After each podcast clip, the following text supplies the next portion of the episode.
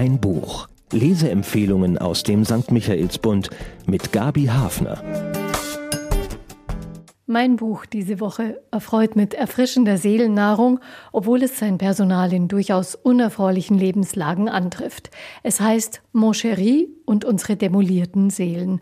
Autorin Verena Rosbacher kredenzt ihren Figuren viele Süßigkeiten und Kalorienreiches. Vor allem aber erleben sie wunderbare Momente des Miteinanders, obwohl sie anfangs eher zur Kategorie hoffnungsloser Fall gehören. Die Handlung. Charlie Benz lebt in Berlin, unter anderem weil sie mit ihrem alten Leben in der Schweiz nicht annähernd an irgendein Ziel gelangt war.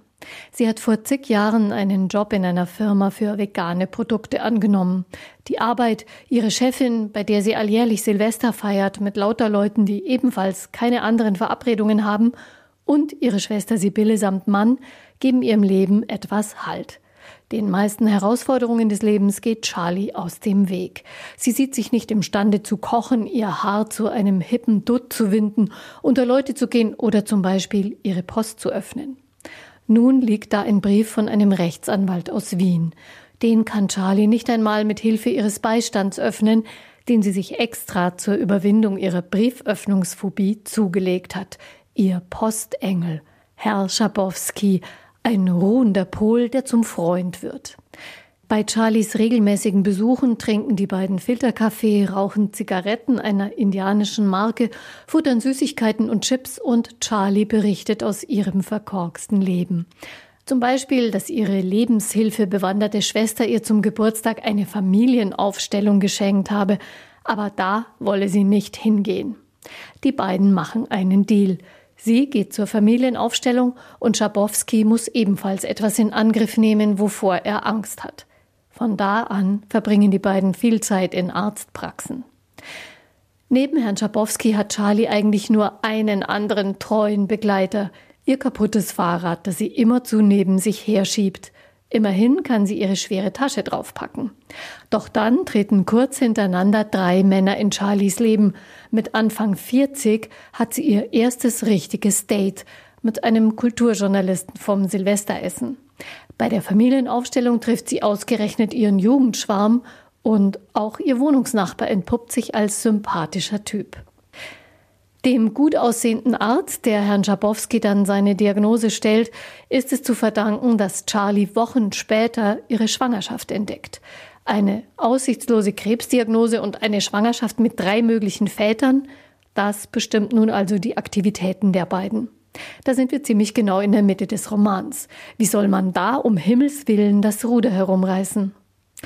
Plötzlich muss Charlie das Leben ernst nehmen, denn sie selbst ist schwanger und sie möchte, dass ihr treuer Freund Schabowski nicht elend am Krebs zugrunde geht.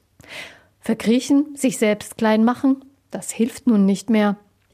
Schabowski und Charlie arbeiten sich gemeinsam durch das ganze Spektrum esoterischer und heilversprechender Kurse.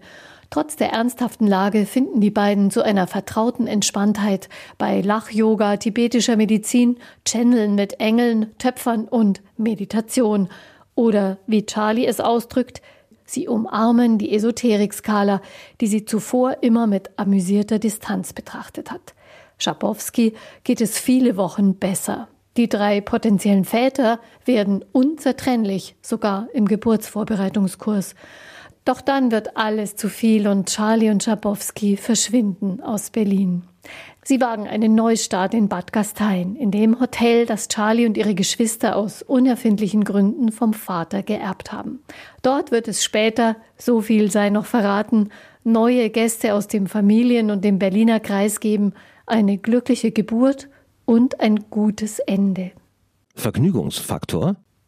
Immer wieder saß ich mit breitem Grinsen im Gesicht über dem Buch oder bin in Lachen ausgebrochen. Von wegen Lach-Yoga, das Charlie und Herr Schabowski natürlich auch anwenden.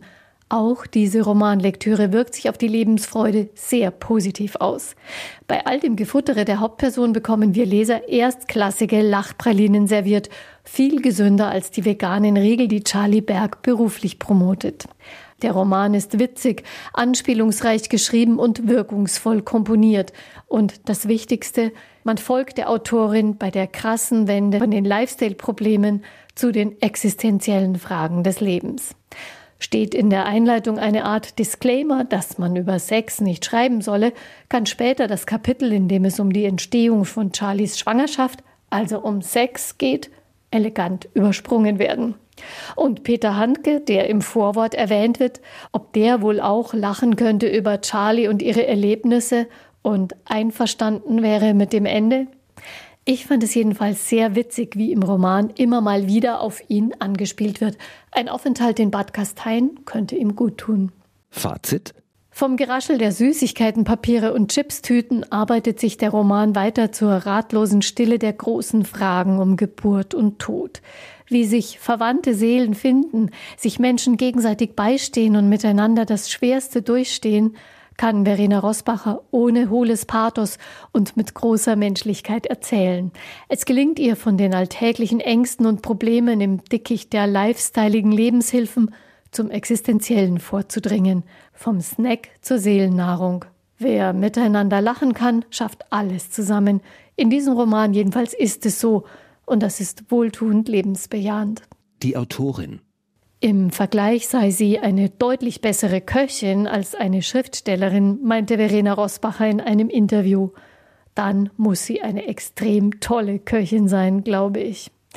Die gebürtige Vorarlbergerin wuchs teilweise auch in der Schweiz auf, hat in Zürich Fächer studiert, in denen auch ihre Protagonistin sich tummelte, nämlich Philosophie, Germanistik und Theologie und studierte später am Deutschen Literaturinstitut in Leipzig.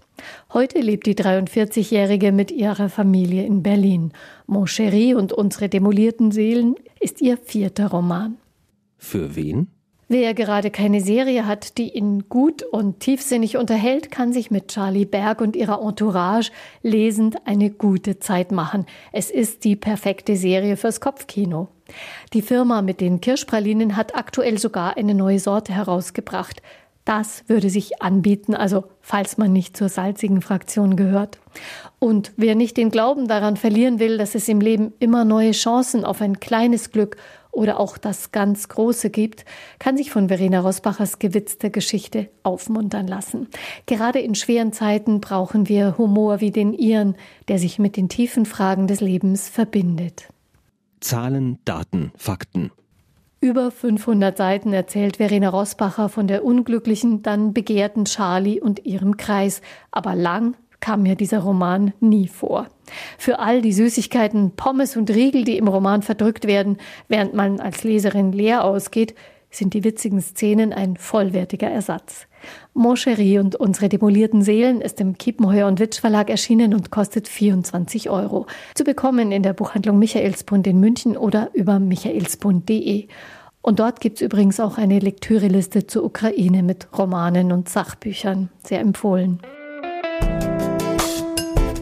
Ein Buch. Ein Podcast aus dem katholischen Medienhaus St. Michaelsbund, produziert vom Münchner Kirchenradio.